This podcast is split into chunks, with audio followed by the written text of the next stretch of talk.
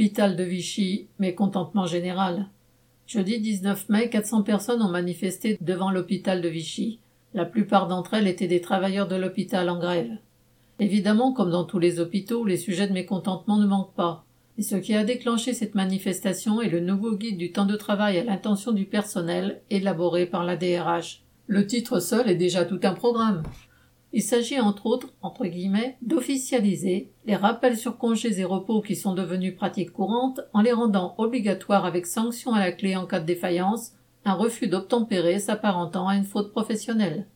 Il y a aussi la réduction du nombre de jours de congés autorisés auparavant pour la garde d'un enfant malade ou le décès d'un proche. Le projet de ne plus compter en temps de travail rémunéré les pauses repas pour temps pris en général dans le service, afin de pouvoir répondre aux sollicitations des patients.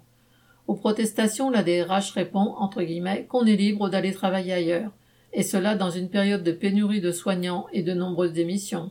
L'embauche de contractuels est nécessaire, et bien que la direction tente de la minimiser, les suppressions de lits continuent. Les heures supplémentaires, elles, ne sont payées que partiellement. Face au mécontentement exprimé bruyamment, le directeur a dû venir s'expliquer, répétant l'explication habituelle qui serait, entre guillemets, un défaut d'organisation des moyens en présence. Alors comment expliquer notamment les 5000 courriers de compte-rendu d'hospitalisation en souffrance destinés aux médecins traitants, si ce n'est par le manque de moyens en secrétariat?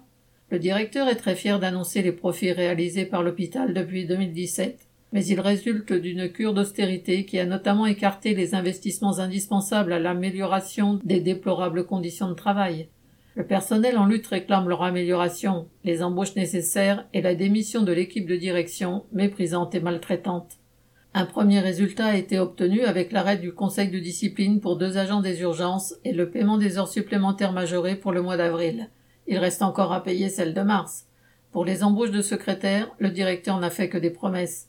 Comme tout ce qui a été réclamé n'a pas encore été obtenu, une nouvelle journée d'action est prévue le 9 juin. Le combat continue. Correspondant Hello.